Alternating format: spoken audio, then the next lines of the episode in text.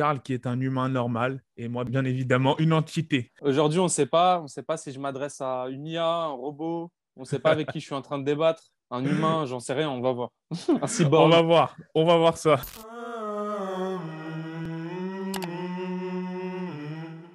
Hey yo, bienvenue dans le podcast The GOAT MMA Boxing. Comme on se retrouve la GOAT Family en compagnie de la légende, le retour. Karl, comment ça va? Ça va très bien, Sigma. Merci beaucoup. Ça faisait longtemps. On va enfin pouvoir reprendre nos petits podcasts. Et ouais. Euh, merci à toute la communauté. Hein. Vous, vous êtes restés euh, fidèles à la chaîne et tout. Vous demandiez les retours. C'est bon, on est là, on va reprendre. Merci à tous, les gars. Ça fait vraiment plaisir. Et let's go. Hein. Il en parle de Cédric Doumbé. Donc, légende du kickboxing. En pied-point a fait énormément de dégâts. Et là, on s'y attendait pas. On s'attendait parce qu'il l'avait utilisé un petit peu à une signature directement à l'UFC. D'ailleurs, on avait fait un podcast dessus qu'on n'a pas pu sortir à cause de cette annonce. Bon, en même temps, on est heureux. Et c'est dans un peu plus d'une semaine. Enfin, ça nous a pris vraiment à contre-pied. Ce sera dans l'organisation Super Combat à Abu, euh, non, à Dubaï, si je ne me trompe pas. À Dubaï, ce sera à Dubaï. Euh, on, on, ne connaît pas encore l'adversaire. C'est une organisation qui, en général, est plus focalisée sur le pied-point. Mais là, ce sera du MMA. Qu'est-ce que toi, tu penses de ces débuts Et est-ce que tu penses que c'est bah, euh, un bon point d'atterrissage pour commencer à faire ses gammes et ses armes en MMA avant d'entrer à l'UFC Ouais, alors rapidement déjà pour revenir sur l'annonce, ouais, on savait, on savait que ce soit cette année ou l'année prochaine, on savait qu'il allait débuter en MMA, c'était sûr. Il a même fait là il y a pas longtemps une vidéo pour parler de ses débuts en MMA, etc. Par contre, on ne savait pas encore voilà que c'était dans quelle organisation et tous les autres paramètres. Euh, en jeu. Mais du coup, là, euh, on s'y attendait pas. Il a tout de suite annoncé, euh, donc après son, le fait qu'il allait débuter en MMA, il a tout de suite annoncé qu'il allait combattre et l'organisation et le lieu. Donc là, ça, par contre, ça nous a pris à contre-pied. Et en tout cas, voilà, on est content de savoir que voilà, c'est dans une organisation, en tout cas, assez connue, malgré le fait que ce soit pas l'UFC non plus ou le Bellator, mais tant mieux. Il va pouvoir euh, faire ses débuts, prendre son aise dans la cage, probablement commencer à défendre les premiers takedowns, les premières amenées au sol, les premiers euh, corps à corps. Voilà, donc très bien. le point, le point euh, sur lequel on va se focaliser quand on va analyser son prochain combat, ça va être voilà, sa capacité euh, au corps à corps, voir ce qu'il peut faire, ce qu'il sait faire, comment il va s'en sortir. Exactement, parce qu'en fait, c'est ça l'inconnu. On sait que même à l'UFC, malgré le fait que le striking soit totalement, on va dire, différent, légèrement différent, parce que là, on doit anticiper, comme tu l'as dit, les amener au sol. En kickboxing ou en pied-point, on sait qu'il n'a pas vraiment de souci à se faire. On sait que ça va être quelque chose pour ça. lui. Quand il combattait au Glory, euh, il était face à des, à des mecs, euh, il était face au top du top au niveau pied-point. Et il s'en sortait. Le gars, il est champion avec plusieurs ceintures au Glory. Il a battu des légendes du pied-point là-bas le Glory, qui est une des plus grosses organisations pied-point aujourd'hui hein, avec le One FC. Et bon, il a, il a ultra dominé au Glory. Donc, il n'y a pas photo que dans des organisations de MMA, il va ultra dominer. Maintenant, maintenant, faut pas oublier aussi que le striking en MMA est différent parce qu'on appréhende des amener au sol, on appréhende de se faire contrer sur un takedown, sur une prise de lutte, une prise de jiu-jitsu. Donc, on va voir aussi comment il va pouvoir tourner son striking pour être plus adapté, plus efficace dans un contexte MMA et non euh, pied-point. Exactement, exactement. Et tu l'as très bien dit, c'est ce que les gens vont observer.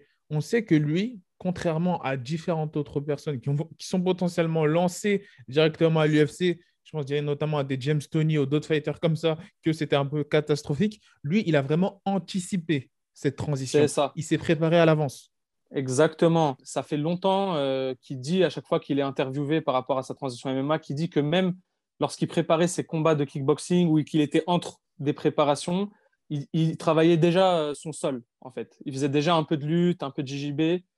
Et donc, euh, voilà, lui aussi, il a fait cette transition sur le long terme, il a anticipé, il a commencé euh, en amont à s'entraîner euh, voilà, pour développer des skills au sol et au corps à corps. Moi, je suis vraiment intéressé et intrigué par ces débuts-là parce qu'ils arrivent assez rapidement.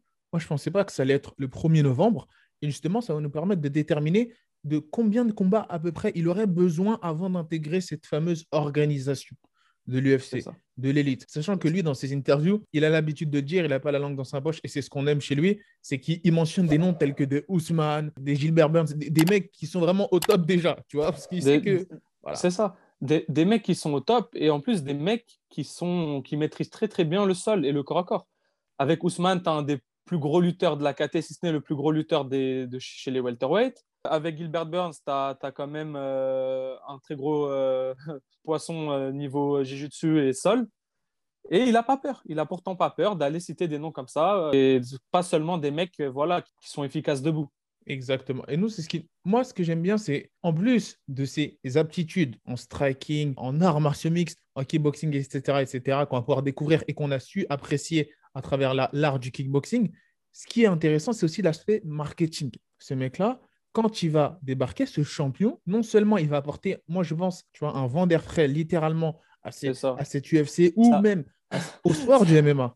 ouais, ça va nous changer de Covington dans la catégorie. Covington qui, c'est mon opinion personnelle, voilà, est dans ce jeu de trash talk et tout, mais je trouve qu'il en fait un peu trop et ça en devient gênant. Voilà. Là, avec Doumbé, on a un mec, il est tranquille, il est un peu dans un côté voilà gamin, il fait des blagues de gamin, des petites actions de gamin et il se prend pas trop au sérieux et c'est ça qu'on aime. C'est pas un gars qui joue un rôle genre qui est à fond dans son rôle euh, ultra sérieux, ultra gênant, tu vois ce que je veux dire? Ouais, c'est moins euh, forcé, c'est moins forcé. Voilà, c'est moins forcé, c'est plus naturel et c'est ça qui fait toute la différence par exemple avec un Covington pour moi, c'est mon opinion. Tout à fait d'accord. Non, je suis tout à fait d'accord. Covington, il peut parfois être marrant, mais c'est vrai qu'il force un peu le truc et, c'est beaucoup plus naturel chez Doumbé, qui d'ailleurs, lui aussi, est un acteur, faut pas l'oublier. c'est vrai que Doumbé a aussi des aptitudes. C'est pour ça que c'est il a joué de facilité, c'est aussi un comédien. Donc là, ce qu'on va apprécier, c'est le personnage et aussi, on va dire, le, le, choix qui faisait un peu débat de la nationalité, mais ça, c'est un choix du cœur. Hein. Qu'est-ce qu'il va représenter? La France ou le Cameroun? Chacun ses avantages, chacun ses petits inconvénients. Il faudra voir. Voilà, quoi qu'il arrive, qu'il choisisse la France ou le Cameroun, quoi qu'il arrive, euh, nous, on va le soutenir. Cédric Doumbé, c'est un gars, on le suit depuis très très longtemps en Glory. Malgré tout, ça reste quand même euh, voilà, un francophone, un français, euh, même s'il a des origines, et qu'il choisisse de représenter le Cameroun ou la France, ça ne changera rien à notre soutien. Et on est à fond derrière lui. Et quoi qu'il arrive, le storytelling, il sera est-ce que c'est un combattant africain à l'image d'un Kamaru, d'un Adesanya ou d'un Nganou? Ou est-ce que c'est un combattant français à l'image tu vois, d'un Cyril Gann qui vient et qui veut prendre la ceinture? Et on va voir, ça sera un des deux storytelling. Exactement. Soit il va intégrer, si il arrive à, on l'espère, attraper, mettre sa main sur ce titre welterweight, il va entrer soit dans la lignée des champions africains, tu vois, ce groupe assez élitiste, ou dans la lignée de cette invasion française qui est menée par Cyril Gann. Ça, je voulais. Ouais. Et ça, c'est clair. Excuse-moi de te couper. Ça, va être très dur, hein. bien sûr. Les gars, là, on n'est pas en train de vous dire qu'il va le faire et que ça va être facile et que il y a beaucoup, beaucoup de chemin. Il le sait, j'imagine. Il n'est pas bête. Hein. Et il y a beaucoup de travail, il y a beaucoup d'améliorations à faire, j'imagine, au sol, en lutte. Et au niveau game plan, il faudra être très, très, très stratégique, très, très intelligent pour utiliser ses forces et le moins possible euh, faire en sorte que l'adversaire utilise ses faiblesses en tout cas, à l'image d'un Adesanya, s'il a une très bonne team et il est très bien coaché, à l'image d'un Adesanya, il peut faire, il peut aller chercher une ceinture à l'UFC, il peut même faire mieux. Il a les capacités pour. Et en fait, quand tu vois le parcours d'un Israël Adesanya, tu vois que Cédric Doubé peut le faire. Les gars, il faut pas se mentir, niveau pied-point, il a rien à envier à un Adesanya, euh, Cédric Doubé. Ah mais carrément, carrément, carrément.